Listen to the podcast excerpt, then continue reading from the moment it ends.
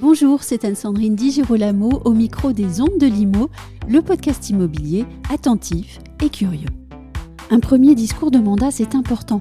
Alors que dire quand ce discours se place dans une période où les questions et les inquiétudes sont légion, celles des Français et celles des professionnels de l'immobilier, confrontés ensemble à une crise du logement gravissime et à une crise économique qu'on annonce peut-être difficile.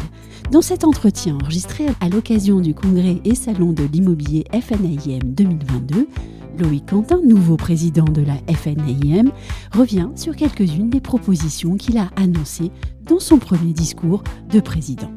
Loïc Quentin, bonjour. Bonjour. Quel souvenir garderez-vous de ce premier grand discours officiel devant les adhérents FNAIM Très belle question. Euh, quel souvenir je vais conserver? Euh, D'abord, euh, beaucoup d'émotions et de conscience de la responsabilité de la, de la mission qui m'est donnée à compter du 1er janvier 2023. Euh, je crois que toute la salle s'est levée à la fin du Oui. discours, beaucoup d'applaudissements. J'ai été sensible. Mhm. Euh, C'était aussi un de mes objectifs euh, de faire bouger un petit peu les lignes, de sensibiliser, puis d'imprimer ma marque, Oui. ma patte, montrer que c'est je suis. euh, d'imprimer sa marque et de... un- voilà, je suis un syndicaliste engagé, un syndicaliste de combat. Et, et dans tous les cas, euh, voilà, c'est c'est mon style, c'est ma façon d'être. J'ai toujours été, euh, j'ai toujours mené l'activité syndicale de cette façon. Et là, j'étais conforme à ce que je suis, ce que je resterai pendant ces cinq années. Inquiétude des Français, inquiétude des professionnels de l'immobilier également. En fait, les attentes sont immenses en ce début de mandat pour vous. Énorme. Alors, même Olivier Klein parle de crise du logement. Rarement, il y a longtemps qu'on n'a pas Oui. entendu un gouvernement reconnaître Oui. qu'il y avait une crise du logement en France. C'est-à-dire que tous les de bombes sociales en plus. Des- bah, de bombes sociales, effectivement. Et, et alors, on pourrait avoir une crise du logement, on pourrait avoir uniquement une crise sociale du logement. Oui. Mais là, c'est une crise du logement de façon générale parce que euh, tous les paramètres fondamentaux de l'économie de l'immobilier et de la construction ne sont pas au rendez-vous, ne sont pas réunis et compromettent un équilibre qui est absolument salutaire et indispensable pour l'accompagnement des Français avec leur logement. Et ça, euh, les questions sont posées, elles sont sur la table. Maintenant, euh, la volonté du gouvernement de mettre un Conseil euh, national de la refondation est un signe.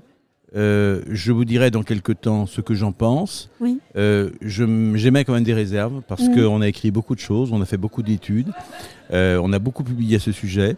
D'abord, ça aurait été de faire une compilation et une synthèse de tout ce qu'on a publié et produit. Euh, J'ai l'impression qu'on ressort un petit peu des plats déjà réchauffés, quoi. Oui. Euh, J'avais l'impression d'un bis repetita avec les conférences de consensus du logement de la Oui, loi. Elan. Vrai. Et là, on repart un peu avec les mêmes bases. Bon, mais je garde espoir. J'attends de, de voir ce que l'on va produire. Et le délai euh, pour y parvenir est quand même court. On nous dit quatre mois. En quatre mois, comment pouvons faire une synthèse de tous ces travaux? Est-ce que le privé aura la, la place qu'il mérite dans ce dialogue? Je crois qu'aujourd'hui, on est peut-être face à un marché du logement qui exige un autre regard, une autre vision, une autre prospective, et sortir de nos concepts d'antan. Oui. Et là, il faut de l'innovation et puis euh, aussi une prospective forte pour pouvoir répondre à cette question. Avant de revenir à l'innovation et à vos propositions, euh, je suis assez marquée par quelque chose. Votre prédécesseur, eh ben, il a subi et géré une crise, la crise euh, sanitaire. Et vous, eh bien, euh, ce- s'annonce à vous une crise économique qu'on dit parfois sans précédent. Et, et d'un président à l'autre, eh bien, les tempêtes se suivent. Oui, ils se suivent parce que c'est pour ça qu'il y a des syndicats. Oui, Sinon, ils n'existeraient pas. Et, et- et je crois que c'est vrai que c'est plus difficile oui. d'être président fédéral dans une période de crise. Mm. Mais vous savez qu'on a plus de, de, de, de capacité de résilience dans des moments compliqués. Mm. On, est, on est prêt, c'est typiquement français, Fabien Galtier le rappelait hier, que c'est typiquement français, de trouver de l'énergie et de la force et du rebond Mm. lorsqu'on a des difficultés, lorsqu'on doit affronter. Et, et aujourd'hui, on vient peut-être de traverser des périodes où on s'est endormi euh, sur l'offensive, sur la prospective, Oui. dans des périodes de phase qui ont été très porteuses pour la De transaction facilité, immobilière, oui. de facilité. Et demain, je pense qu'une période où on remet euh, les compteurs à zéro, on, on- on vient contrarier le dynamisme d'hier, nous amène à avoir notre comportement. Et c'est là que notre fédération doit s'illustrer. Et pour cela, il faut que on réunisse tous les talents et c'est mon but de fédérer tous les talents de la fédération et tous les réunir et quels qu'ils soient, que ce soit les élus ou les autres, les présidents de chambres syndicales, tous les adhérents, tous les syndicalistes, tous, ceux qui ont envie de se réunir pour le logement. Et puis peut-être aussi euh, travailler avec les talents de l'extérieur, je pense par exemple aux banquiers ou, ou à, la fédération du bâtiment et, à d'autres euh, euh, grands acteurs. Par exemple, s'agissant de la rénovation énergétique, vous proposez une exonération d'imposition sur les revenus locatifs à compter de la retraite dès lors que les travaux de rénovation énergétique auront été effectués. C'est pas facile de discuter avec Bercy, par exemple, sur une réforme fiscale. Est-ce que vous avez déjà eu des contacts ou des retours sur ce projet? Euh, Non, sur cette question, euh, pas encore. Euh, j'avais, au tout début du mandat, j'ai eu un entretien avec Bercy, j'avais proposé une solution, c'était, voilà, investissons aujourd'hui, défiscalisons demain. j'ai mmh. mis, rénovons aujourd'hui, défiscalisons demain. C'est un peu sur le même principe, mais je pense que non, je crois qu'il faut être extrêmement optimiste. On se dit que Bercy n'accepte pas. Non, c'est un ministère. Si la mesure est bonne, si elle est travaillée, je pense qu'elle peut l'emporter. Mais après, je crois que c'est la, juste mesure qui peut l'entraîner. Mmh. Euh, il faut être conscient que les recettes de l'État sont exemptes de tout accompagnement aujourd'hui. Il faut trouver donc des solutions, euh, les moins coûteuses, les plus dynamisantes, qui ont le plus d'impact qui peuvent être également différées. Celle que je propose, elle est différée. Mais elle a un choc psychologique qui peut déclencher un grand mouvement, et notamment parce qu'on joue sur un point sensible des Français, c'est la retraite. Et quand on est à la retraite et qu'on a besoin mm. de conforter et d'améliorer son logement, d'améliorer sa retraite et ses revenus, ce dispositif mm. peut être effectivement tout à fait salutaire. C'est ce que je vois, c'est-à-dire qu'on diffère à la fois euh, la, charge de l'impôt euh, par, l'État, la réduction d'impôt qui pourrait en, découdre. Et, également, on favorise immédiatement un mouvement de rénovation qui est absolument indispensable, parce qu'il va falloir entraîner nos copropriétaires dans cette décision. Et le contexte est sans doute tout à fait propice, puisque vous le savez, le, ministre du Logement hier euh, a annoncé une réforme de la fiscalité du foncier. Et on se dit, ben, pourquoi pas imaginer en fait une refonte globale de la fiscalité de l'immobilier en fait oui, la fiscalité de l'immobilier, parce qu'il faut-il le rappeler quand même, le taux marginal d'imposition maximal, c'est 62,5%. Euh, l'imposition sur les, revenus locatifs ne bénéficie, ne bénéficie donc pas, euh, je dirais, de la flat tax à 30%, contrairement à, une fiscalité sur des actifs boursiers. Euh, on est soumis à plus-value, l'immobilier est soumis à ISF, à droit de succession. On a tout un ensemble. C'est vrai que la fiscalité, moi je dis toujours, la fiscalité doit bénéficier de la règle de la stabilité. Mm. Et là, depuis 30 ans, elle bénéficie de la règle de l'instabilité. Et l'instabilité chronique, chronique n'est pas de nature à notamment amener de la, visibilité, de la visibilité pour les Français. Mm. Euh, on s'y perd, quoi. Il faut véritablement avoir des éléments de lecture et leur donner quelque chose de, de fluide, de limpide. Et le statut du bailleur privé, le statut de l'investissement doit y contribuer avec un volet fiscal. Oui, tiens, en parlant de lisibilité, par exemple, vous demandez euh, une suspension de l'indécence énergétique et on comprend pourquoi, parce que le, le, dispositif a été mis en place de façon si rapide il n'a pas été expliqué aux Français, il est euh, illisible en fait, puisqu'ils ne le comprennent pas. Et puis il est injuste. Oui. Il est injuste parce qu'un un appartement classé euh, G va être interdit de location au 1er janvier 2025, et cet appartement, il peut être vendu à quelqu'un qui l'achète et qui l'habite. Donc on peut être un, locataire et on, vit dans une précarité énergétique, on ne peut pas le louer, on lui interdit de l'occuper, mais quelqu'un qui l'achète pour se loger en tant que propriétaire, lui, il, peut effectivement loger dans un appartement classé G. À rien y comprendre. Est-ce que la mesure est bonne pour la planète telle qu'elle a été rédigée là? Non, je ne le crois pas. Mm. Donc il faut compléter ces mesures compléter et puis euh, aller dans le sens de votre discours, en fait, qui est un plan Marshall pour le logement, un petit peu en quelque sorte. Vous prêtez une attention particulière au taux d'intérêt, à la révision du taux d'usure. On, a envie de dire enfin. Mais je me pose quand même la question de savoir si vous allez pouvoir négocier avec le gouverneur de la Banque de France, qui pour l'instant a quand même été plutôt muet et même sourd. Je ne comprends pas l'attitude. quand, elle est incompréhensible quand, en fait. Quand, je dis si la BCE remonte d'un demi-point à ses taux, hmm. C'est-à-dire c'est le, le coût du refinancement euh, pour les banques françaises. Si il y a une indexation automatique du taux d'usure, on n'encourage pas les Français à s'endetter plus. Il y a toujours la même limite, simplement les, les, les, marges des banques sont contraintes. Par un taux de financement sur, auprès de la BCE qui, est, qui, qui, les empêche effectivement d'avoir la marge escomptée. Et, nous sommes d'ailleurs en Europe l'un des pays les plus sévères sur cette, sur cette, sur question. là Donc s'il y a une indexation automatique, dès qu'il y a le relèvement du taux de la BCE, mm. on relève le, le taux d'usure, le marché conserve son équilibre. On préserve les, les, les marges des banques, on ne crée pas de délai complémentaire à accorder un crédit. Ce qui est grave, c'est que quand vous êtes demandé un crédit le 15 octobre et on revoit euh, le taux euh, d'usure le 2 janvier de l'année suivante, il s'est passé un temps, l'acquéreur s'est vu exposer, opposer un refus. On a 25 à 30% des refus de crédit qui ont été enregistrés dans certaines, certaines villes. Donc c'est c'est pas entendable. Mm. C'est pas entendable. Et se voir trimestriellement, ça fait partie des structures d'antan. C'était une mode révolue. Aujourd'hui, la visio existe. On peut prendre des décisions rapides si c'est pas de façon automatique. Oui. Dans votre discours, vous avez évoqué aussi votre proposition pour transférer le, le prêt d'un propriétaire à un nouvel acquéreur.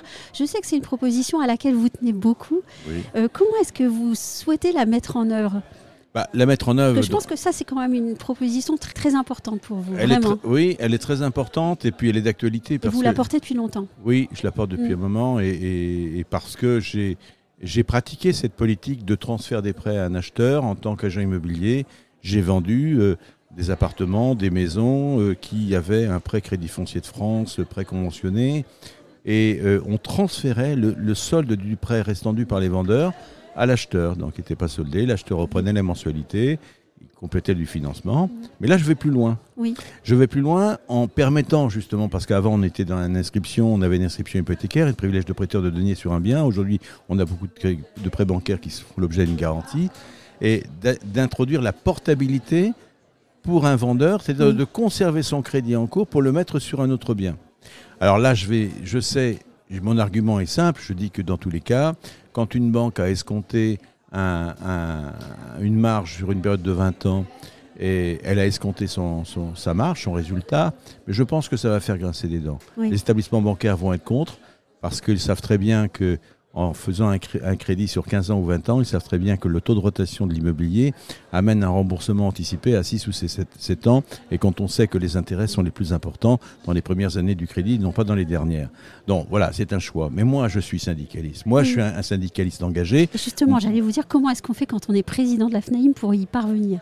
Eh ben, On va continuer de se battre. Et puis là, dans tous les cas, mais je ne vais pas lâcher, je vais continuer à communiquer. On va faire une belle conférence de presse en janvier et je vais marteler auprès de la presse qui m'a d'ailleurs déjà identifié sur ce sujet. Oui. Hein, je crois qu'il y a déjà des supports médiatiques qui en ont parlé et ils vont continuer à en parler. Au moins, nous, on est un poil à gratter, on est une force de proposition, on est là pour faire des, des, propositions et puis euh, elles sont débattues, elles sont analysées, elles sont critiquées. On est là pour construire ensemble. Si on n'écoute pas un syndicat de l'immobilier, on ne sait pas y répondre. Moi, il me faudra des arguments massus pour pouvoir y répondre. Et puis même, dans tous les cas, alors je, Olivier Klein m'a pas dit non. Hein. C'est déjà ça. C'est déjà ça. Moi, tant qu'il répond pas aux questions, ça veut dire que j'ai encore l'espoir qu'il me dise oui. Donc ça, c'est important. Et après, la mesure, si elle est justifiée, elle peut faire l'objet de critiques. Mais après, c'est un courage politique qu'il va falloir. Mm. Quand on veut défendre le pouvoir d'achat des Français, eh bien, on y va. Et on va jusqu'au bout. Et vous avez 5 ans. C'est long, 5 ans.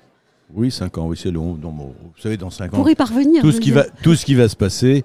Alors là, je ne sais pas quel sera le niveau des taux bancaires dans 5 ans, mais si on part sur une spirale inflationniste, et, je crains fort qu'on ait une élévation des taux qui soit inscrits pour une période assez longue.